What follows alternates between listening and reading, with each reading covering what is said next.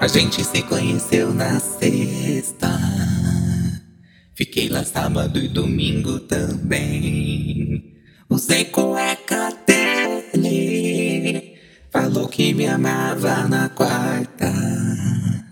Na sexta a gente se viu de novo. Paixão pra todo lado. Disse que queria que eu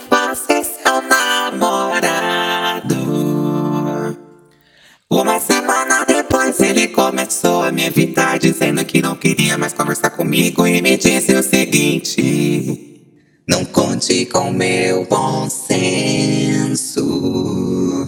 É que eu sou muito intenso.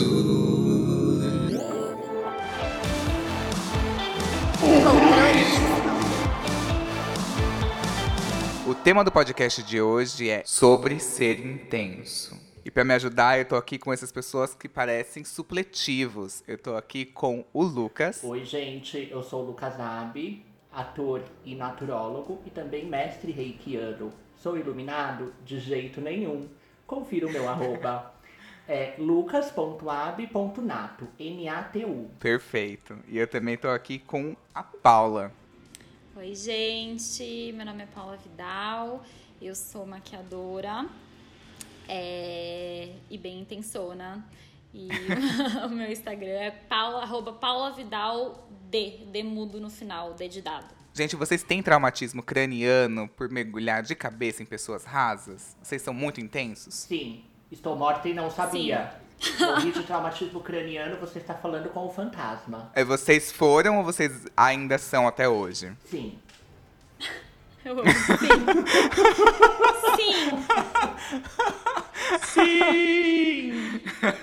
Parece que tá naquele programa que você Na não escuta que a pessoa tá falando na cabine. Sim. É, eu sou bem intensona, mas eu já fui mais. E aí eu me ferrei muito, tipo, muito mesmo. E aí eu tive que começar a realmente reduzir um pouco a intensidade, porque às vezes a intensidade começa a cair num lugar de responsabilidade, assim. Aí, né, você tem que começar, sei lá, assim, falar na terapia sobre, pra não se ferrar tanto na vida. Exatamente. Eu acho que eu fui intensa e agora eu sou intensa terapeutizada. Ah, e medicada. Mas como que é esse intensa terapeutizada? É assim, você é, cria uma, uma fantasia na sua cabeça com um macho. Ou com outra pessoa também, né? A gente gosta de diversidade. E aí você criou essa fantasia na sua cabeça, fala primeiro pra terapeuta. Você pode compartilhar pra sua melhor amiga, aquela amiga que né, não aguenta mais você falando das fantasias, esse tipo de coisa. Primeiro você fala pra terapeuta, e a terapeuta, dependendo da linha, né, ela não vai falar nada. E aí você vai concluir que aquilo é uma fantasia. E aí você volta a viver a sua vida. Mas primeiro É, compartilha. isso é maravilhoso mesmo. Qual que é o signo de vocês? Ai, gente, tá bom. Você quer signo ou mapa astral completo? um mapa de preferência. Ai, não. Tá bom. O meu signo é peixes, calma. O meu ascendente é escorpião, melhorou. A minha lua também é peixes, calma. O meu Marte é câncer e a minha Vênus é Áries. Eu costumo dizer que o meu cu é em Áries. Pode falar cu? Pode, à vontade, Ah, o meu gente. cu é em Ares. Então eu sou uma pessoa toda aquosa, né? E aí naquele orifício anal a gente tem um pouquinho de fogo pra me impulsionar pros Eu machos. amei. Uma panela de pressão. Exatamente. Eu sou aquário com ascendente em escorpião. É, Lua em Sagitário, Marte em Capricórnio e Vênus em Capricórnio.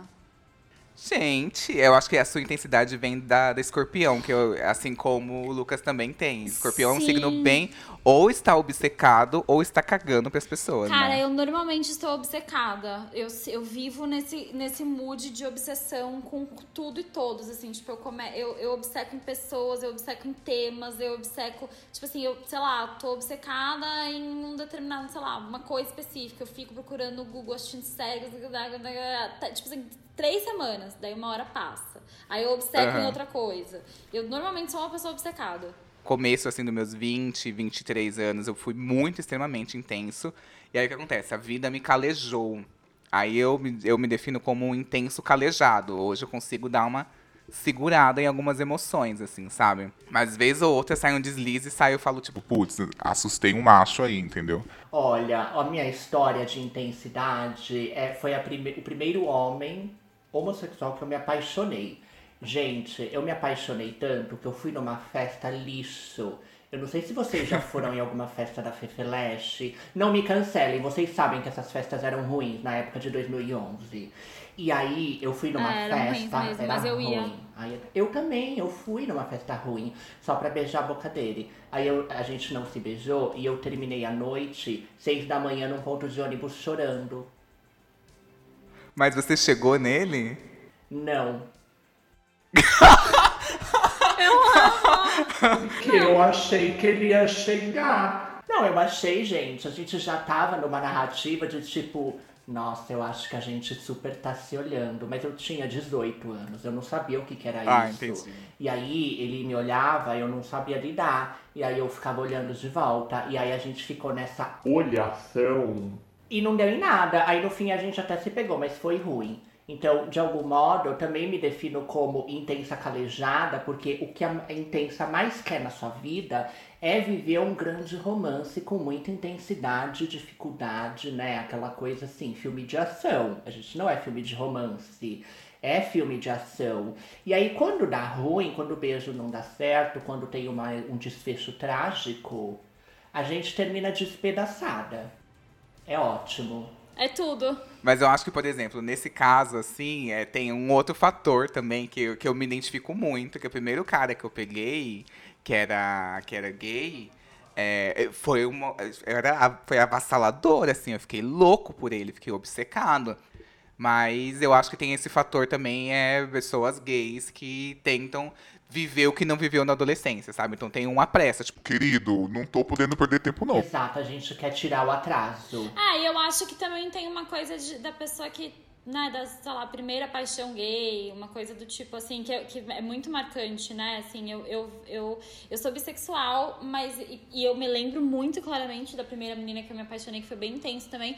Mas eu ouço muito das minhas amigas lésbicas e de, de lésbicas ao meu redor, assim, também da primeira paixão por uma mulher que também é muito intensa, assim, é sempre tipo. Eu acho que essa primeira paixão é sempre bem intensa, né?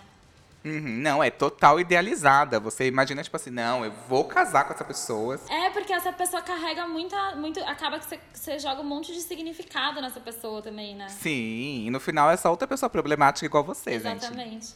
Cara, eu vou fazer assim uma. Eu vou, vou contar pra vocês rapidamente o que aconteceu na minha vida em um ano e meio. Eu era, namorava com um cara, fui morar com ele, fomos morar juntos. Eu, eu, ele me pediu em casamento, porque eu falava que queria casar o tempo todo, coloquei um anel de noivado no dedo, conheci outro cara, terminei com ele, fui morar com esse outro cara, casei com esse cara, fiz uma festa de casamento e em seis meses a gente separou. Gente, A festa Tá foi boa. você?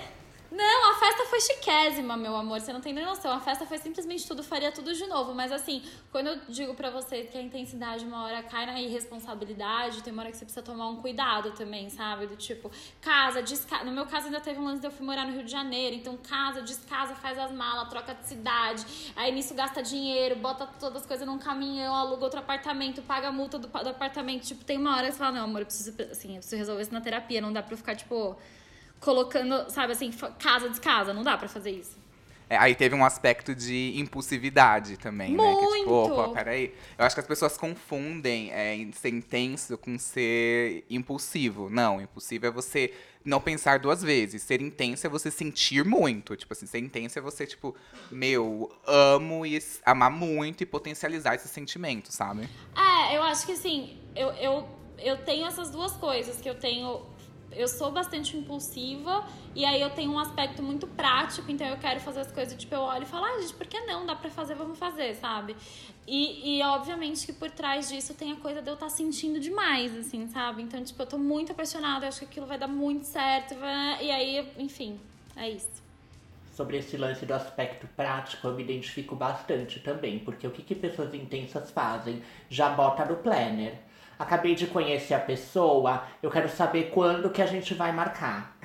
Remarcou? Então eu quero saber quando que a gente remarca, entendeu? Não tem essa história de, ah, Vamos ver no que rola, não. Eu quero data e horário. É, não vai, vou ficar um dia sem responder, vou ficar, vou dar um sumiço de dois dias. Não tem isso, não, né? Então, mas eu não sei. Não. E isso é uma coisa que eu demorei muito tempo pra entender dos outros também, assim. Tipo, eu, quando, sei lá, assim, eu comecei a me relacionar com pessoas que eram muito diferentes de mim.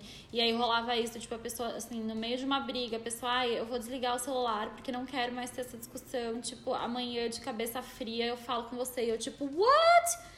Tipo, você não me ama, você não quer resolver esse problema, você não existe desligar o celular enquanto a gente tá no meio de uma discussão, enquanto a discussão não terminar, não existe, tipo, e existe, as pessoas lidam com isso de outra forma, é que quando você sente, enfim, eu sou o tipo de pessoa que assim, se eu entrei numa discussão, eu vou nela até o final, se eu entrei num romance, eu vou nele até o final, é... só que aí você não entende muito o tempo do outro e o processo do outro, né? Sim, inclusive eu invejo muito quem consegue refletir antes de tomar uma atitude, quem consegue é, fazer uma escolha com a cabeça fria. Gente que é intenciane, assim, eu falo por mim mesmo, assim, me arrependi de várias escolhas, de várias atitudes. Por quê? Decidi no calor da emoção, decidi de cabeça quente. E aí é a receita do. Receita do Isso, desastre. receita do desastre.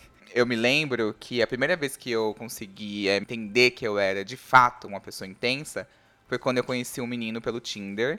É, e a gente, em questão de três semanas, se vendo todo final de semana, eu já pedi ele namoro. E aí ele aceitou e foi, tipo, tudo muito lindo, foi bem legal e tal. A gente foi pro cinema, foi pro bar. E aí eu chegando em casa, eu, eu me toquei de uma coisa. Eu falei, putz, tô namorando com ele sem nunca ter transado, sem nunca ter nem visto ele dançar, sabe? Nem sei como que ele se comporta com outras pessoas ao redor, sabe? Nem sei quem são os amigos dele. É, o resultado foi, três semanas depois, é, calhou de ter tido alguns é, imprevistos, da gente ter acabado se desencontrando alguns finais de semana ou durante a semana. E aí acabou. Toda aquela paixão que eu tinha desapareceu. Assim como ela veio, ela foi embora. Só que ele conseguiu terminar comigo antes, o maldito. E aí ele falou assim. Sim, é, eu acho que a gente se precipitou. E pela primeira vez eu concordei com isso, porque eu sempre era a pessoa que ouvia, ai, é, não estamos é, na mesma, eu acho que você está com muita expectativa, acho que você está criando é, uma coisa que não faz sentido pra mim, não é o que eu quero agora, ou mesmo assim, ai, você veio com muita vontade e eu me assustei. E pela primeira vez eu entendi que de fato eu tinha me precipitado. Sim, precipitei toda. Entendi. E, gente, uma dúvida aqui de intensa pra intensa. Qual que é a primeira, o primeiro passo que vocês vão pra, pra constituir esse relacionamento? Assim, você falou do namoro, né? A Paula falou da aliança de noivado e tal. Pra mim é a química. Eu não consigo ter intensidade com alguém que eu não minimamente projete que vai ser uma parada boa. Você tem que, por exemplo, você parte de uma química de uma pegação, de repente de um sexo. Tipo isso que você parte. Exato. É, não, eu, eu, eu parto de uma projeção. O que eu É, eu imaginei também. que a- Eu o, que, o que eu imaginei que aquela pessoa é. Tipo assim, a projeção é você atribuir é, sentimentos e motivações que são suas na outra. A outra pessoa é uma parede eu tô projetando as coisas. Então eu É. achei que ele era super foda, que ele era muito legal, não sei o quê. E no final, não. Ele era uma pessoa que ele era, tipo, comum. Não que ele era, tipo assim, chato. Eu queria criei uma idealização perfeita dele. Que não Não, existia. gente, mas é porque no final das contas, todo mundo é uma pessoa comum, né? Que a gente Exato. fica só. A gente só fica jogando nossas bostas no ventilador mesmo. Mas é tipo. Exato. E é muito desgastante emocionalmente, né? Sim, é desgastante pra todo mundo, óbvio, é desgastante pra outra parte, mas eu só posso falar sobre mim, porque eu vivo dentro de mim. Assim, é muito desgastante pra quem vive isso. Você viver esses relacionamentos que são. Eu já vivi muitos desse tipo, assim, também. Os meus são um pouquinho mais longos, mas assim, eu vivo relacionamentos de um, dois anos que parecem que eu, que eu tipo, tive filhos com a pessoa e fiquei 15 anos com a pessoa, sabe? Uhum. E, e eu sou super essa pessoa que vou, conheço a família toda, conheço todos os amigos, conheço não sei o que, não sei o que lá, nanana, mudo de casa, faço. Tipo, eu sou bem a, a pessoa que pega a samambaia e o gato e muda pra casa da pessoa. Então, assim, é. é- Aí começa, aí começa a entrar nesses outros lugares, né? Nesses desgastes que passa pelo. é, enfim, não é só psicológico, passa pelo financeiro, passa. São, é, começa a desgastar tanto a sua vida que tem uma hora que você fala, cara, não, tipo, não tem como eu ficar repetindo esse padrão de comportamento, isso não é normal. Nossa, mas eu achei massa que você soube reconhecer, né? Porque eu, por exemplo, nunca tive um relacionamento, tipo, namoro, entendeu? Sempre foi uma coisa meio ficar tal. Eu, eu nunca tive um relacionamento que fosse um pouco mais longo, pra eu ver essa queda de intensidade, né? Mas uma coisa que eu presto muita atenção é justamente se a pessoa faz o que ela fala. Porque isso me norteia, sabe? Assim, isso me organiza no relacionamento ali pra saber se eu posso confiar no que a pessoa tá falando ou não. Um dos aspectos do ascendente escorpião também é uma certa desconfiança, né? Então, já aconteceu de eu estar do outro lado, da pessoa falar, não, quando a gente não sei o que, não sei o que lá, a gente não sei o que, não sei o que lá. Isso nunca aconteceu e eu não vejo mais a pessoa, né? Mas eu acho importante a gente ter, é, pelo menos esse tato do que, que a gente fala, sabe? Porque eu percebo que, as, meu, gente, a galera mete o louco de um jeito. do tipo, ah, não, quando você precisa, e pode ser coisa simples, assim, do tipo, não, você precisa conhecer um restaurante, eu que vou te levar. Tô esperando. Entendeu? Falou, quero que compra. Quero comer o baião de dois vegetariano que você me prometeu. Estou sedenta, e aí? Amo. Acho que no final contas a gente só quer impressionar o tempo todo, né? Assim, tipo, esse primeiro momento do relacionamento parece que é uma, uma grande corrida e que a gente tá querendo chegar em algum lugar e aí você quer impressionar e você começa a tirar todas as cartas que você tem. Você vai tirando umas coisas da manga, assim. Olha aqui como eu faço, eu abro uma um espacate, olha aqui como meu apartamento é lindo, olha aqui todo esse capital cultural que eu possuo, olha aqui a minha relação perfeita com a minha mãe, sei lá, tipo, sua vida é toda cagada, óbvio, você só faz uma edição e quer mostrar pra pessoa que por isso que assim, eu acho que esses primeiros momentos de relacionamento, eles são muito bons, mas ao mesmo tempo eu acho que eles são os que a gente tem que tomar mais cuidado, assim, porque é nessa hora que sai um monte de bosta da nossa boca, que a gente promete, que a gente é, é prometido coisas, que enfim, dá- pode dar tudo errado. Sim, de gente intensa sai uma metralhadora de promessas, assim. Sai a pororoca de chorume. Amo. Sabe o que, que eu acho louco? É que, por exemplo, esse, esse cara que eu casei, que no caso hoje é meu ex-marido, ele é muito intenção também. Tipo, muito. E, e daí que eu comecei a sacar, assim, que é, o relaciona... a gente ficou dois anos juntos e a gente casou depois de um ano que a gente tava junto. Não, depois de um ano e meio, desculpa. Eu comecei a sacar que depois dos primeiros seis meses, que é tipo assim, a, a coisa de você realmente estar nessa corrida, você quer, você promete, não sei o quê. Porque você começa, você começa, a pessoa se comporta, e às vezes a gente também, se comporta de um jeito que não é de verdade, né? Assim, tipo, isso, a pessoa lembrar uma coisa que você falou um mês atrás e pensar em você, tipo, isso não existe na vida real. Entendeu? Você, cê- parece que a pessoa, tipo assim, ela anotou alguma coisa pra te dizer, pra lembrar de você. Ela tá fazendo muita questão de te de mostrar pra você que ela tá ali, enfim. E aí depois quando acabou, assim, quando acaba, quando a paixão vai dando uma uma esfriada, eu sentia que todo relacionamento ele ele girava em torno de fazer aquilo voltar. Então assim, era a gente tipo, saía pra jantar e ele ficava numa coisa tipo, ai, você lembra aquela vez que a gente se encontrou pela primeira vez? Você lembra que não sei o que. ela-" Tipo assim, ele ficava muito tentando reviver aquele sentimento, porque no final das contas era quase como se só aquilo importasse, sabe? Eu entendo que a gente pode ser muito intenso e verdadeiro com os nossos sentimentos, porque a gente sente aquilo de verdade, mas no final das contas, cara, quem tá sempre querendo ficar apaixonado é um belo de um cuzão com o outro, né? Porque você tá pulando de história em história e magoando um monte de gente, e se magoando. Então, eu acho que o grande desafio é você também trabalhar pra tentar ser uma pessoa que se interessa pela vida que vem depois da paixão.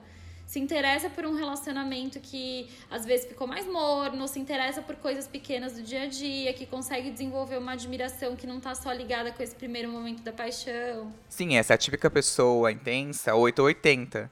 Que dentro de um relacionamento parece que ela só conhece dois sentimentos, que é ou a paixão avassaladora, aquela arrebatadora mesmo, ou o término, o rompimento.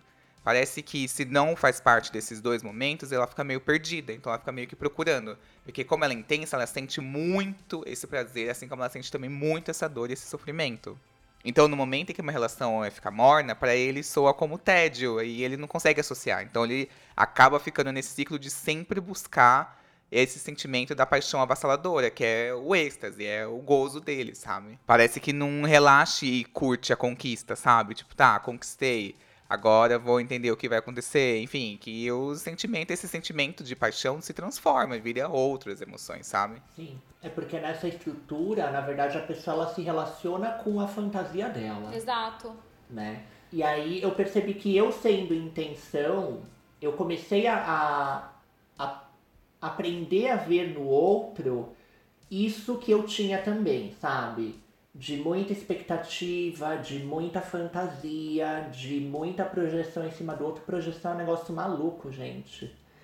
E, e aí eu comecei a tomar mais cuidado. Hoje eu acredito que eu sou mais responsável, né? E eu prezo, né, que nem eu falei antes, assim, eu prezo muito mais pelas ações do que a pessoa fala. Porque na ação tá ali na concretude, né? Ela tá te convidando para alguma coisa, ela tá organizando, ela tá desprendendo do tempo dela para estar tá presente. Meu primeiro namoro sério, que durou dois anos, é, eu tinha 22 anos. E aí a gente se conheceu e ele era tão intenso quanto eu, ele era um libriano. E aí ele chegou no primeiro date, ele falou assim: "Olha, é o seguinte, quero namorar". E eu nunca tinha namorado e eu sempre buscava namorar. Aí eu falei assim: "Que estranho, mas bora aí nessa". Começamos a namorar. E foi uma coisa muito intensa, a gente se via todo final de semana, às vezes durante a semana, ele morava sozinho e tal, não sei o que, foi uma coisa muito intensa no começo. Hum. Só que depois que passa essa fase que você idealizou a pessoa, que você tá curtindo, vem a convivência. E a convivência é a pior coisa para pessoas intensas. Porque a pessoa fica inquieta, a pessoa começa a ver defeito onde não tem. Uhum. E aí eu comecei a ter muito atrito com esse meu ex. O tempo inteiro eu tinha que demonstrar que eu gostava dele. O tempo inteiro eu tinha que deixar ele seguro. O tempo inteiro eu tinha que reafirmar o que eu sentia por ele. E isso era assim insuportável até o momento em que eu não aguentava.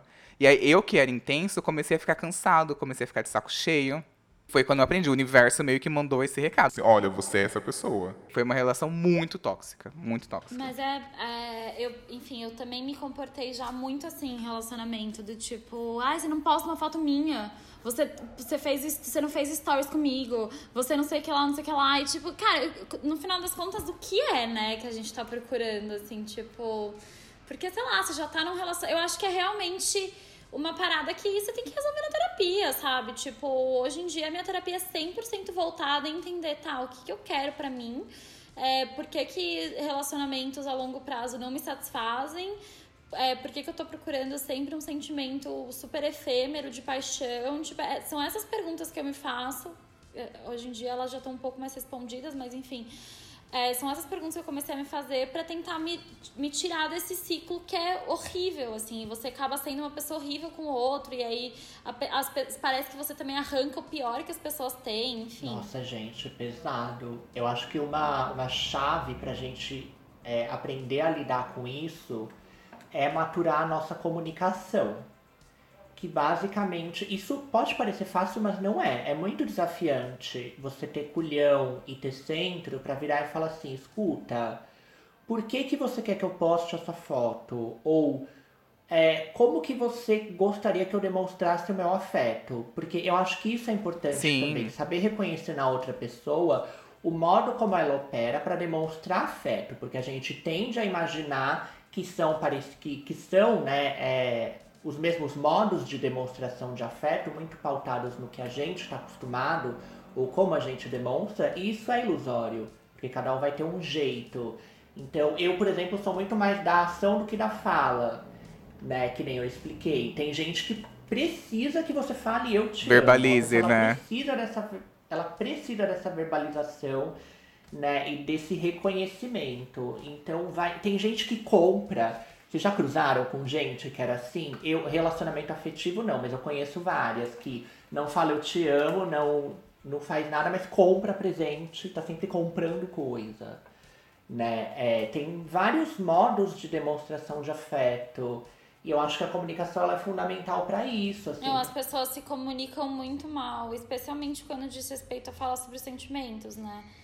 Só que eu acho que é nesse lugar que que é isso, assim, esse segundo momento da comunicação que, que as pessoas. Porque é exatamente isso, assim, no primeiro momento do relacionamento, todo mundo promete, todo mundo faz, todo mundo pode, todo mundo. Né? Aí no segundo momento que é tipo, bom, tá, mas aí pisou no meu calo, como a gente vai resolver? Daí desliga o celular, some. E sabe o que é bizarro? Eu era essa pessoa intensa que exigia explicações dos outros, é, pedia ponto final e falava assim, ai, seja claro, seja transparente. É, e eu não conseguia isso com ele. Parecia que por mais que eu tentasse me esforçar, nunca era o suficiente para ele.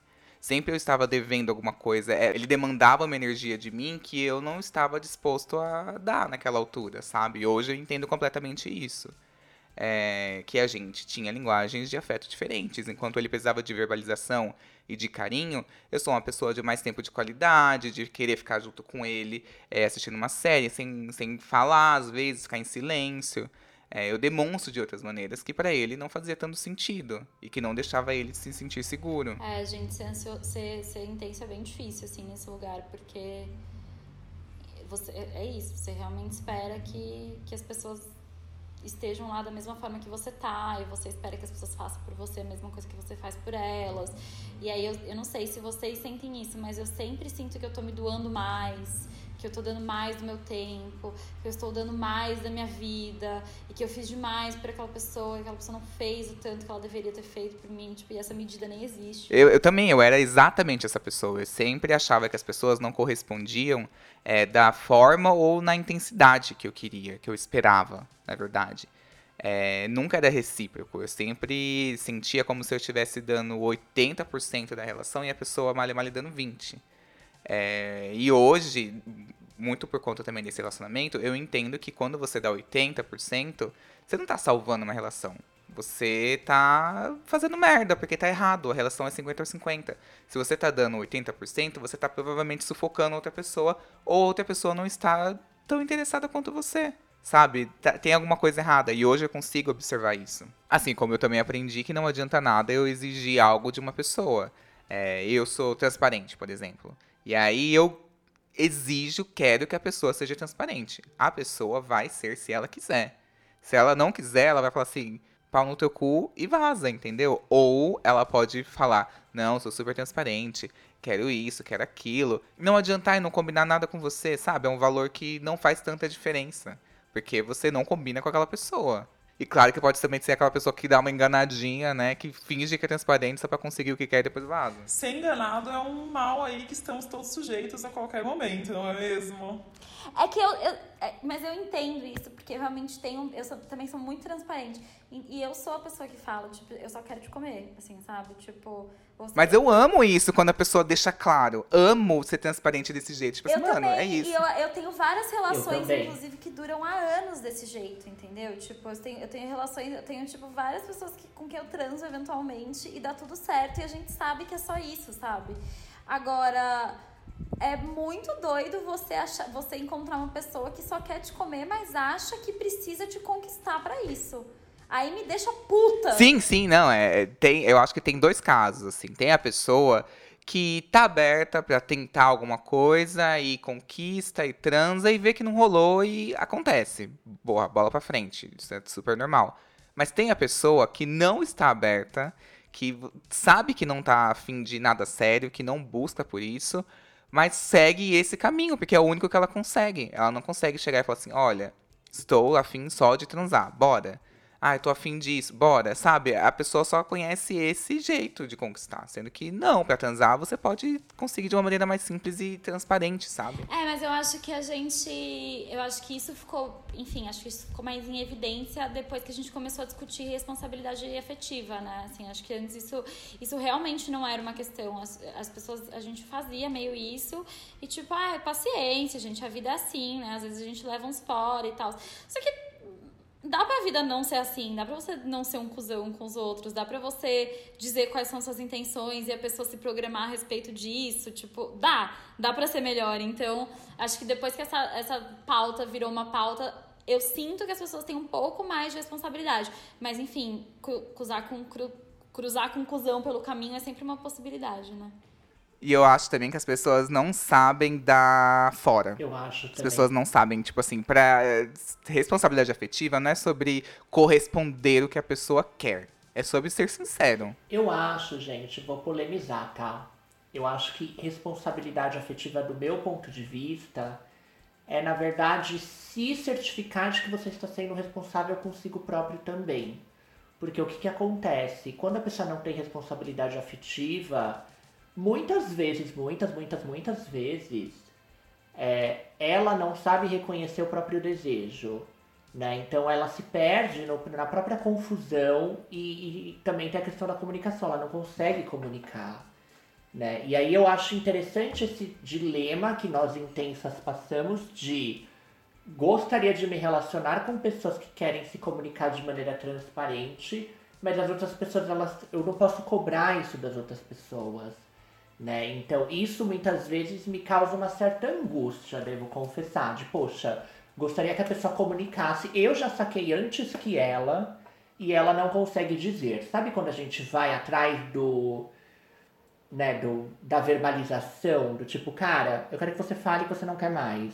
E aí você fica insistindo. Sim, você, parece que você quer ouvir o que você quer ouvir também. Às vezes cai nessa de tipo assim, a gente tá errado. e aí a gente quer ouvir aquilo. Mas na verdade a pessoa quer dizer outra coisa, entendeu? E aí acontece da, da gente querer que ela verbalize quando muitas vezes nem ela sabe o que ela tá sentindo. Às vezes a pessoa tá num relacionamento entendendo o que ela tá sentindo por você. E tá aberta, ela tem um outro ritmo. Que aí é um ponto também que os intensos precisam entender, que as pessoas têm um ritmo diferente. Enquanto você já deu, tipo, três passos na relação, que é tipo assim, primeiro você conhece, depois você se apaixona, depois você constrói algo. Depois de namorar, o intenso já, tipo assim, quero namorar. Enquanto outra pessoa tá, tipo assim, não, tô te conhecendo. Entendeu? E aí eu acho que gera esse ruído. E aí tem a pessoa que não sabe dar fora, piorou também. Sabe o que, que eu acho também? Uma coisa que o Lu falou que eu acho boa, que ele falou que às vezes você já reparou uma coisa na pessoa e você quer que ela fale, não sei o que lá. Eu acho que tem uma coisa do intenso também que a gente passa muito tempo se pen pensando sobre se relacionar. Eu acho que as pessoas diferentes da gente não passam tanto tempo assim pensando sobre um relacionamento. Não gastam tanta energia nisso, Não né? gastam tanta energia, cara. Quando eu tô num relacionamento, óbvio, eu consegui equalizar isso hoje em dia. Tipo, meu namoro hoje em dia é muito equalizado, muito saudável. É, mas eu- todos os outros relacionamentos que eu vivi, praticamente, eu passava 100% do meu tempo pensando ali, tipo, no que eu tava insatisfeita, no que a pessoa, por que, a pessoa não fez aquilo que eu imaginei que ela ia fazer, por que, por que será que aquela pessoa não sei o que, não sei o que. Cara, você, você va- vai virando uma, uma loucura, assim, você vai entrando numa loucura porque você passa tempo demais pensando sobre aquele relacionamento e o relacionamento não é tudo na sua vida, né? Às vezes a pessoa até tá muito afim de você e ela tá no relacionamento, ela só realmente não coloca tanta energia em se relacionar quanto você. Isso eu tive uma lição, porque uma vez eu conheci um cara que era isso, assim, tipo, eu, eu- achei que eu tava terapeutizadíssimo, tipo, aquela, aquele momento que você tá há dois meses na terapia e tá se achando super, que tá no caminho certo, que mal sabe que tá te esperando no próximo mês. Mas mal sabe que ainda falta 20 anos. E aí eu tava lá, achando que eu tava super terapeutizado, comecei a sair com um cara. E a gente saindo, tudo de boa, fomos no cinema, não sei o que, blá blá blá. Aí ele vira e fala, tipo assim, é, ai, eu não vou poder te ver esse final de semana. E aí no outro também não pôde e tal, não sei o que. Aí eu falei, olha, é seguinte, quando no terceiro final de semana que ele furou, eu falei, seguinte, Você tá me deixando muito ansioso. Não gosto disso. dei um ultimato no cara, tipo, que eu tinha saído duas vezes na vida. O cara falou assim, tá bom, vazou, achou o quê? Que eu era louco. Aí eu falei pra minha terapeuta, achando que eu ia- tinha arrasado, né? Falei, nossa, tá aplicando na vida real. Falei assim, meu Deus, você saiu com ele duas vezes, você tava ocupado mesmo, você tava trabalhando, não sei o quê, vocês estavam conversando, o que mais você queria? Humilhadíssimo. Nossa terapeuta. Tipo, você não sabe nada da vida dessa pessoa, né? Realmente pode ser que ela está ocupada. Não, a gente é muito doida. E aí quando a gente cruza com uma igual, com uma igual a gente, a gente o quê? Foge, entendeu? A gente acha que, que vai dar match intenso com intenso. Piora, meu filho, que você acha um. A desgraça. Minha mãe tem uma frase. Minha mãe, o nome dela é Dona Baia. Minha, minha mãe é nordestina, então o nome dela é Maria e o povo chama de Baia, nada a ver, assim. Então minha mãe, Dona Baia, ela tem uma frase que é assim: a, des- a desgraça de um doido é outro doido bater na porta dele. E é exatamente isso que acontece. Nossa, gente. Sá- Sábia, Dona Baia. Tem uma dica pra quem entra nessa, tá? E é uma pergunta que a gente pode fazer pra nós mesmos. Então, por exemplo, fulano demorou para responder a minha mensagem. Geralmente ele demora 15 minutos, dessa vez levou 18. Tô dando um exemplo bem idiota, né, mas que você pode substituir por qualquer outro que frustrou nossa vontade.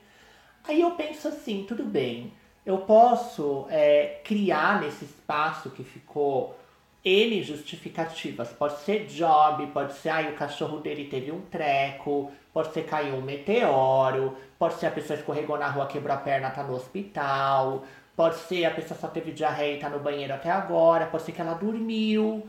Pode ser N coisa. A gente vai longe. E aí eu penso, eu paro, respiro e penso. É verdade? Nossa, ajuda muito, ajuda horrores, porque você fica assim, gente, eu acabei de criar 20 histórias de e tudo tragédia, né, gente? A gente nunca pensa que aconteceu alguma coisa Nunca. boa. É, nunca, Nunca. imagina. Ai, a pessoa recebeu uma cesta de café da manhã e tá comendo geleia. Não, né? A gente acha que não, não gosta de mim, meu Deus. Tá com outra falei. Aí pessoa. eu paro, respiro e penso. É verdade? Não sei se é verdade. Então eu vou esperar. Porque de repente a pessoa pode falar, posso acreditar ou não. Mas assim, para de alimentar isso, sabe? E é, é um exercício da gente pra gente, que é intensa, porque a gente tende a cair nessa. É muito verdade, porque pra mim é tipo assim, não me respondeu durante o sábado, Me odeia. Tá, Tava me tra- odeia e tá Me transando com outro, tá transando com outro, certeza. Tá transando e tá tudo, tá- acabou, já acabou, vou seguir minha vida, vou pensar aqui, É escolher isso. outras Já- pessoas. Já, Acabou, volta, acabou. Pro, volta pro aplicativo, já começa a Vou baixar com o Tinder outro. de novo, exato, assim, É. já penso bastante nisso. A minha terapeuta uma vez me falou uma coisa que é uma frase que eu, sério, carrego comigo, assim, e me ajuda muito. Que é, eu, eu acho que ajuda muito as intensas no geral. Que é, ela falou assim pra mim um dia: você não é tão importante. As pessoas não passam a vida delas rodeando você, tipo, fazendo coisas pra te provocar, pensando em coisas, formas de te atingir, deixando de te responder as mensagens no tempo. E aí eu fiquei tipo, pode crer, né? Nossa terapeuta. Ai, que facada. Não, a pessoa paga pra ser humilhada. Mas assim, eu acho que isso, de verdade, isso me ajuda muito a lidar com as minhas coisas. Assim, você não, eu não sou tão importante assim. Se a pessoa não responder minha mensagem, pode ser que ela esteja fazendo qualquer outra coisa que não diz respeito a mim. Ela pode simplesmente não ter visto a mensagem. Não, e às vezes a pessoa pode não estar tá afim de responder. Não significa desinteresse. É tipo assim, às vezes, ai, mano, tô com a cabeça cheia agora, É, quero deixar o celular ela, longe. É. Olha, então, e aí a gente tem uma questão polêmica que é como equilibrar esse calma. Ela só tá fazendo outra coisa com desinteresse. Medicada. Mentira, né? Não sei. É. Não, eu acho que é um conjunto de autoestima, autoconfiança, E fé em Deus. ter noção que você não pode surtar por algo que você não tem o controle. Não faz sentido. É, ou você vai ficar em cima da pessoa, é, cobrando e vai se tornar uma pessoa chata, ou você entrega na mão de Deus, literalmente, sabe? Então, tipo, eu comigo, eu aprendi a me acalmar. Assim, gastar essa energia intensa em outra coisa. Tipo assim, ai, é, é, muito remanejar mesmo. Tipo assim, tá, essa pessoa não tá respondendo, tô ficando meio ansioso, essa pessoa não respondeu há um dia. Enquanto isso, eu vou fazer outra coisa. Eu acho que remanejar a energia é bom, mas não necessariamente em cima de outra pessoa, né? Assim, É, em cima de sim, um outro é. crush. Porque aí eu acho que também você pode cair num lugar de, tipo, só ciladas em cima de cilada. Mas eu acho que remanejar a energia é a grande chave. Tipo, pra mim é, é assim que funciona também. Assim, eu, eu falo, ai, gente, eu tenho mais o que fazer. Eu vou, sei lá, terminar de fazer aquilo ali. Tipo assim, você. você o, o que me ajuda muito é, é olhar e pensar: essa pessoa não é o centro da minha vida, gente. Eu tenho uma profissão, eu tenho a casa, eu tenho uns gatos pra alimentar, eu vou fazer uma coisa da minha vida. Ele me responde quando ele quiser. É, eu penso, na hora, eu vou lavar uma louça. Lavei uma Exato. louça, tô tranquilo, assim, gente. Depois que lava uma louça. Limpei a minha casa, lavei meu banheiro. Ai, tô nervosa, o boy não responde. Deixa eu lavar meu banheiro. Não, não, não é como se a gente não tivesse o que fazer, né? Fazer, fa- o que fazer sempre tem. O que não falta é louça. Não, louça tem 24 horas por Nossa, dia nem me na fala, pia. a louça nunca acaba. Vai, você vai morrer, vai deixar de herança a louça pra alguém. Uhum. Eu tenho aqui um depoimento de um ouvinte falando sobre como é ser intenso. Vamos. O nome dele é Iago Brambila. E o arroba dele é Iago com I B Braga. Estou passando novamente por uma situação muito ruim por ser tão intenso. Mas do outro lado, conheci uma pessoa que está passando por algumas coisas e que precisa de calma. Porém, essa calma me gera muitas noias e acabo entrando no loop de surto. Acho que ele está desinteressado ou que está com outra pessoa. Que é exatamente isso que a gente acabou de falar. Mas é, essa desconfiança vem do medo de estar vulnerável, de ser enganado, de ficar questionando. Então, tipo assim, você não quer ser enganado, você não quer estar vulnerável para a pessoa te magoar. Então você começa a desconfiar, falar tipo, opa, peraí, tá estranho ele não me responder, provavelmente. Você começa a criar essas noias como um sistema de defesa mesmo. Você tá protegendo o seu lado vulnerável, mas na verdade está se sabotando Você também. tá se protegendo e automaticamente destruindo um potencial relacionamento. Sou mestre nisso, gente, mestre. Todo relacionamento envolve alguma dose de vulnerabilidade, gente. É muito difícil assumir isso, porque a gente não quer estar vulnerável, a gente não quer passar pelos mesmos calos que a gente passou, não precisa. Né? Mas é um trabalho e é um tempo para se entender. No começo do relato dele, ele fala que ele já teve algumas sacações. Né? E eu acho que só o fato de você perceber, olha, tô com algumas paranoias, né? Talvez isso não seja verdade. É isso que está trazendo sofrimento. Isso já é um avanço. É isso. Amo! Eu achei que ia continuar. É, Eu também, É eu isso. falei, foi uma pausa dramática. Não, eu achei que eu ia continuar também, mas acabou. É procurar É terapia. isso. E, e é isso. É, eu, eu, eu tenho 29, eu faço terapia desde os 19. Graças a Deus já estou há 10 anos analisada. Mas eu. eu eu, enfim, eu realmente acho que terapia resolve grande parte das coisas. Mas uma coisa que eu também descobri na terapia pra mim é, foi que é, eu via minha mãe sofrendo muito por homem, assim, tanto pelo meu pai, quando eles se separaram, depois ela casou de novo, separou de novo, teve síndrome do pânico, assim, todas meio desencadeadas por, por separações. É, e aí eu cresci na minha cabeça ficando muito, assim, pra mim sempre foi muito claro que eu não ia sair por baixo nos meus relacionamentos. Tipo, cara, os caras não vão me fazer de otária.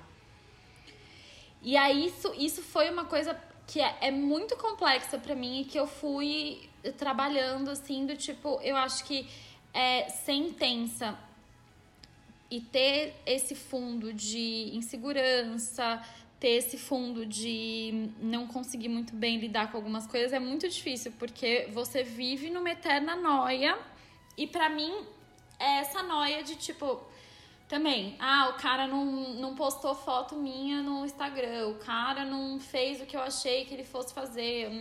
Eu, cara, eu viro uma chave na hora do tipo, eu tô sendo otária nesse relacionamento eu não vou ser otária.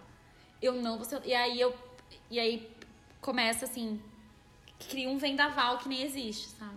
É, meus pais eram sempre foram separados, mas eles moravam na mesma casa. Então, assim, eu cresci num ambiente com muitas, muitas brigas, assim. E a minha terapeuta disse que em vários momentos, provavelmente, é, eu não sabia o que sentir. Eu poderia estar triste, com raiva, culpado, com medo, enfim, tudo ao mesmo tempo.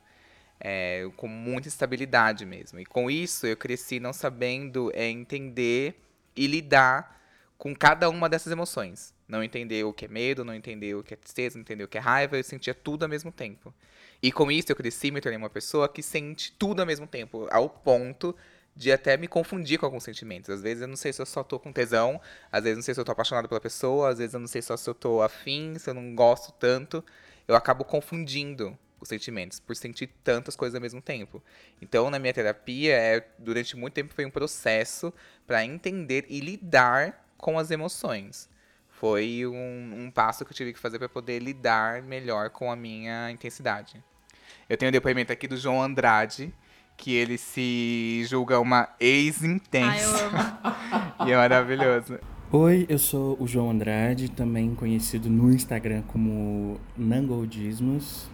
Também tenho um podcast é, onde eu falo sobre filmes chamado Cinema de Veludo. Também tem uma página no Instagram, então se vocês quiserem lá me ouvir depois falar sobre os filmes que eu gosto, fica o convite, tá? Mas hoje eu vim responder esse chamado de controle Y. É, só pra contextualizar, a última vez que eu me apaixonei real, assim, por um cara, fazem dois anos isso, ou seja, né, mas enfim. É, foi um encontro muito lindo, assim, sabe quando você conhece um cara que ele não é só massa, legal, lindo, interessante, um sexo maravilhoso, um beijo gostoso, mas um cara encantador mesmo, enfim. Fiquei apaixonado pelo cara. Amigos legais, rolês interessantes, enfim. Mas aí eu cheguei nesta nesse projeto de relação com a bandeira da intensidade ali. Falei, não, sou intenso e é isso. É, dizendo pra mim mesmo, né? Eu sou assim, quem quiser vir comigo vem, que é maravilhoso ter uma pessoa intensa. E quem não quiser vaza. e tal. É óbvio que as coisas não são bem assim, né? É, o que aconteceu foi que esse cara vazou de uma forma meio esquisita, mas tudo bem, e eu fiquei muito, muito mal. É, de fato, acho que foi a última vez que eu fiquei malzão mesmo por causa de um cara, sabe? Mas passou, né, gente? Porque tudo passa. E aí eu conheci um outro boy, porque a gente tá falando de uma época que a gente fazia isso, vocês lembram? Só que aí vivi novamente a tal da intensidade. Porém, desta vez eu estava no outro lado da intensidade. Eu estava recebendo essa carga intensa desse cara e foi foi importante, sabe, de certa forma, estar nessa situação depois de ter me autodeclarado intenso demais, porque é como se eu tivesse colocado um espelho assim diante de mim, real e percebido quanto que a intensidade pode ser violenta e invasiva, sabe? Enfim, eu me posicionei de uma forma mais clara e direta do que esse outro cara posicionou comigo, disse que não ia rolar, com todas as palavras, porque de fato foi muito incômodo, real, sabe? E desde então eu tenho pensado muito nessa palavra.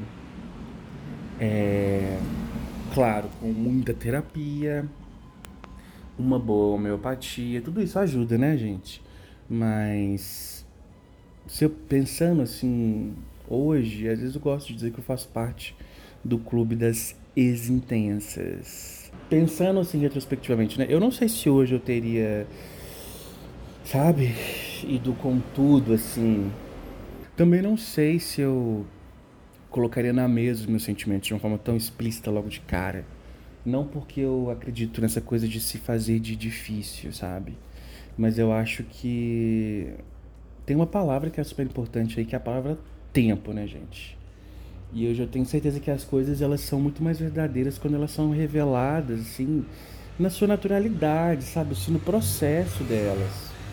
E que às vezes a intensidade é muito mais uma vontade de ter controle sobre as coisas, de não permitir que elas aconteçam como elas podem acontecer, mas sempre querer prever, controlar, é, cercar, né?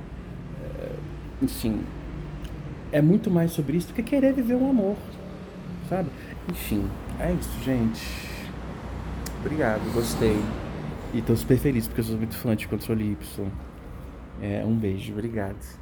Até mais. É, é isso. E, e, digo mais, a gente, gente, desculpa, informação impactante. A gente não tem o menor controle sobre como a outra pessoa vai reagir à nossa, ao nosso afeto, ao nosso amor, à nossa paixão. Não existe. A gente tenta de todas as formas possíveis é, fazer recursos ou comportamentos ou falas ou ações para que a gente direcione a pessoa para o lado que a gente quer, que no caso é com a gente, mas não tem como. Se a pessoa ela estiver desinteressada, ela tá no direito dela e um beijo. Tem uma informação sobre a história que eu comecei no podcast que eu acho interessante compartilhar o mesmo cara que eu chorei no ponto de ônibus de madrugada, que a gente foi numa festa ruim e eu quis beijar ele e não rolou e eu chorei, também que foi a minha primeira paixão homossexual, também foi um dos únicos caras que virou, porque ele tinha 26 e eu tinha 18. Eu com 26 dificilmente me interessaria por uma pessoa de 18. E rolou um interesse mútuo de ambas as partes, mas ele virou na minha cara e falou: Olha, se você fosse um pouco mais velho e um pouco mais maduro, a gente ficava. Mas eu acho melhor não. Nossa, gente, quando eu ouvi aquilo, eu assim, eu quis morrer, mas eu quis morrer, ser cremado, jogado. Eu queria assim, joguem as minhas cinzas em cima do Cristo Redentor do Rio de Janeiro, sabe assim, uma coisa difícil. E aí no fim, depois, anos depois, eu descobri que ele foi incrível. Ele foi maravilhoso, gente. Quando você vira para uma pessoa, ainda mais um jovem de 18 anos, que você sabe que não tem maturidade, vira e fala, escuta, eu ficaria com você se você fosse um pouco mais maduro e um pouco mais velho. Na verdade, ele tomou uma ação de cuidado comigo que eu nem sabia. Sim, é algo que não pode te deixar inseguro, sabe? Não é nada relacionado à aparência ou à sua personalidade. Exato. É uma questão de idade. E é tipo algo que não tem como você alcançar naquele momento. Você não vai conseguir ser mais maduro, você não vai conseguir ser mais velho. Não vai. Sobre o depoimento do João, é, tem algo também, assim, é, eu me identifiquei muito com o relato dele. E eu acho que, por exemplo, é, durante muito tempo da minha vida, eu, eu entrei num um modus operandi que era tipo assim, tá, vai acabar. Eu começava de maneira intensa e acabava de maneira intensa. Vai acabar, vai acabar, vai acabar. Então, às vezes, quando eu tava começando a gostar de uma pessoa, automaticamente eu, na minha, no meu inconsciente, eu acho, já associava que ia acabar. E às vezes, para eu não me magoar mais do que eu provavelmente me magoaria se eu ficasse mais tempo com essa pessoa, eu dava esses ultimatos. Eu era o rei do ultimato. Tipo assim, Gato, ou soma ou some. Eu amo ou soma ou some. Controle Y, o ultimato. Vingadora. Mas olha que bizarro, porque eu já entrava no relacionamento achando que eu ia sofrer. Então, a partir do momento que eu dou esse ultimato, tipo assim, de é isso, ou soma ou some, obviamente a, pessoa- a maioria das pessoas, 90% das pessoas vão falar, tipo assim, vaza gato, vai embora, né? E aí, com isso, eu já ia lá e voltava pro sofrimento, que pra mim era comum, ficar sozinho, entendeu? Mas às vezes, isso daí é o quê? Autossabotagem. Autossabotagem. E isso que ele falou é muito legal, né? De você cada vez mais começar a enxergar um pouco de beleza em não ter controle sobre tudo, enfim, assim, tipo, eu acho que esse é um processo ótimo, assim, você conseguir é, viver viver as coisas de uma forma um pouco mais leve, sem tentar controlar tudo o tempo inteiro, porque simplesmente não dá e você vai enlouquecer. Entendeu? Ele conseguiu ter um novo olhar pra essas um novo situações. olhar. Claro, isso é maravilhoso. Parabéns, João. Ele falou que tá tomando essas homeopatia aqui. Passa homeopatia... pra mim as homeopatias. Vamos se automedicar, galera. Mentira, perdão. Deus Ai, me livre. Não, credo. gente, não pode. Mas tá. é, eu tenho aqui um áudio. Eu tenho aqui um áudio do Indigno Kid, que ele já participou de um outro podcast, que é o sobre Tirei a Expectativa do Cu. Ele é do meu canal do YouTube favorito, Bonita de Costas. E o arroba dele é arroba Indigno Kid. Essa questão de ser intenso, assim, eu acho que é uma coisa que eu tô discutindo muito na terapia agora e é uma coisa muito recente na minha vida. E eu sou muito intenso, eu sou uma pessoa que quando eu gosto da pessoa, eu quero ver ela várias vezes durante a semana. Eu não quero ficar me preocupando se eu mando mensagem ou não, se tá demais ou não, se tá muito rápido. Eu não quero ficar pensando nisso, eu quero viver as coisas naturalmente, assim. E o meu natural é intensamente. E eu tava ficando com um cara um tempo atrás e eu percebia que o ritmo dele era outro, assim, sabe? Tipo, que ele era mais tranquilo, era, era mais na dele, mais fechado. E eu sempre ficava nessa ansiedade, sabe? Será que eu mando mensagem? Será que eu posso responder? Será que eu chamo de novo pra sair? E isso eu tava ficando muito doido de ansiedade. Tanto que eu, numa sessão de terapia eu falei muito sobre isso. E minha terapeuta me fez uma pergunta que pra mim foi tipo uma grande mudança, assim, da maneira é, da maneira que eu vejo isso. Ela me perguntou: você quer realmente ficar com uma pessoa, se relacionar com uma pessoa que tem um outro ritmo, uma pessoa que não se relaciona como você se relaciona? Será que essa pessoa que você gosta realmente dessa relação com essa pessoa, ou você está tentando mudar para se encaixar dentro de alguma coisa? E daí eu parei pra pensar do tipo, gente, eu nem gosto tanto desse boy. Tipo, eu nem gosto tanto dele, porque eu não gosto. Eu gosto de pessoas que sejam igual eu. Eu gosto de pessoas que demonstrem. Eu gosto de pessoas que queiram estar juntas sempre, que quando querem não escondam. Então, tipo, eu acabei percebendo que, lógico, que existem limites do saudável. Né? Existem limites de quando essa intensidade pode levar a gente a ser muito afobado e tal, mas isso é muito pessoal. E, e foi quando tudo mudou, assim, eu percebi, putz, é isso, eu não preciso deixar de ser intenso. Eu preciso encontrar um, uma outra louca intensa igual eu para poder viver isso, sabe? Porque são essas pessoas, são com essas pessoas que eu vou conseguir me relacionar e são com essas pessoas que eu vou ter uma relação saudável para mim. E foi assim que eu fui feliz para sempre. Não, eu, eu achei. Eu achei engraçado ele falar assim: será que você quer se relacionar com uma pessoa assim? Eu quero. Tipo, eu, Paula Vidal, quero me relacionar com uma pessoa que não seja parecida comigo. Porque é, é assim que meus relacionamentos dão certo. Eu descobri isso vivendo. Quando eu me relaciono com pessoas muito intensas ou muito parecidas comigo, é uma bomba relógio que vai dar tudo errado a qualquer momento. Então, eu sim gosto de me relacionar com pessoas que são bem diferentes de mim, que são mais calmas, que são mais ponderadas, que falem, que falam, olha, cara, é, hoje não vou te ver não, essa semana não vai dar, a gente já se viu muito, tem mais coisa para fazer, porque me coloca um pouco o pé no chão. É, eu acho que teve uma passagem desse do relato, né, do Indigno Kid, que eu achei muito interessante, que ele fala assim, eu não gosto tanto desse cara. E eu achei isso ouro, gente, porque quando pessoas intensas, às vezes a gente tem dificuldade para elaborar o que a gente realmente quer. Então a gente tem pressa, né? A gente cria de novo fantasia, a gente vai nessa intensidade e no fim, o que, que você realmente quer? Né? É uma pergunta que ela é muito mais difícil do que parece, porque implica aí em você realmente legitimar seu desejo. E às vezes ele não é tão acessível. Então o cara tava ali insistindo na teimosia, intensos eles lidam, né, com a vida com uma teimosia, assim, pelo menos eu reconheço teimosia Sou teimosa, gente. Eu sou teimosa. Sou também. Eu sou também. Ai, eu sou teimosa. Sabe assim, pagar pra Sim, ver? eu preciso ba- quebrar a cara. Enquanto eu não quebro a cara, eu não tô satisfeita. Eu preciso ir até o fim. Tirar a teima, Que é sabe? isso, às vezes você não tá tão afim, você tá pagando pra ver. E aí é mais fácil virar e falar, bom, não sei se eu gosto tanto do boy, mas aquela hora eu tô curiosa, eu quero pagar pra ver. Já fiz isso. Deu certo? Não. Fiquem à vontade pra quebrar a cara, contanto que vocês saibam que estão quebrando a cara, que estão pagando pra ver. Então, paga direito. Se abraçar como intenso é muito bom. Acho que não tem muito. co- Isso também foi uma coisa que eu aprendi em muitos anos de terapia. E a minha. é, a minha terapeuta um dia me falou assim: você é como um aparelho que funciona no 220. Se você ligar no 110, não vai funcionar na capacidade total. E aí é isso, assim, não adianta você tentar ficar encaixando num lugar que você não encaixa, assim, você é intenso, você você fantasia, você, enfim, são os prós e os contras de ser quem você é. Total, e eu acho muito importante, assim como o indigno conseguiu enxergar que não curtir esse cara e entender os limites dele com a psicóloga, é muito importante a gente ter esse momento de clareza. E quando que é o seu momento de lucidez? Quando que você consegue fazer uma escolha um pouco mais racional? É conversando com aquela amiga que joga tudo na tua cara? É relendo conversas?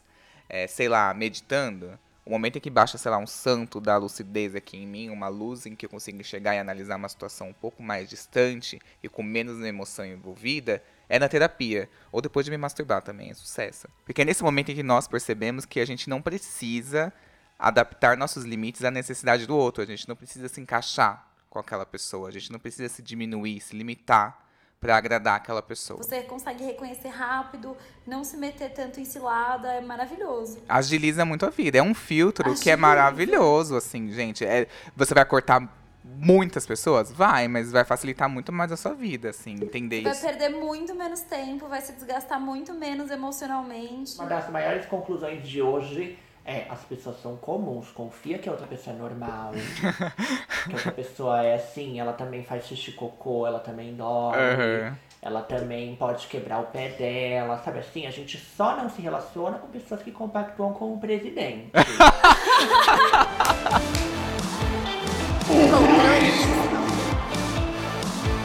Queria muito agradecer essas pessoas intencianes aqui, que já curaram o traumatismo ucraniano por mergulhar de cabeça em pessoas rasas. Queria muito agradecer ao Lucas. Obrigado, gente. Eu tô muito, muito agradecido. É meu primeiro podcast. E vocês podem me encontrar, sim, meu primeiro podcast. Muito intenso. E vocês podem me Perdendo a virgindade aqui. Sim, a gente tá todo mundo perdendo, perdendo virgindade de podcast. Isso é um grande acontecimento. Obrigado. E vocês podem me encontrar no arroba lucas.ab.nato. Eu falo de saúde, né? É, de um modo bem descontraído até. E, e é isso. E eu estou solteiro. Eu amo! Vem de DM. Eu queria muito agradecer essa lindeza da Paula. É, obrigada, adorei. Eu também nunca tinha gravado um podcast, adorei, adorei. É, me sigam lá no arroba Paula Vidaldi, com demudo no final. É, eu produzo conteúdo sobre beleza, sobre maquiagem e é isso aí. Obrigada.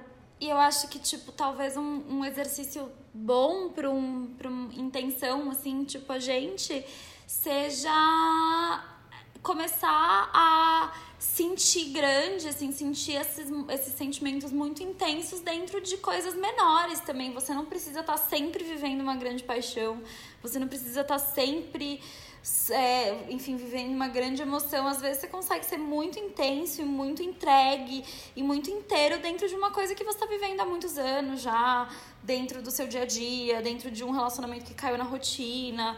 E eu acho que isso, quando você encontra esse lugar, que não vou te dizer que eu encontrei ainda, mas. E nem que eu vá, talvez eu nunca encontre, mas quando você encontra esse lugar deve ser muito legal. Sim. Ah, eu ouvi dizer que é muito bom, assim, eu ouvi. Eu ouvi dizer que quando você chega lá é tudo. Nossa terapeuta. terapeuta.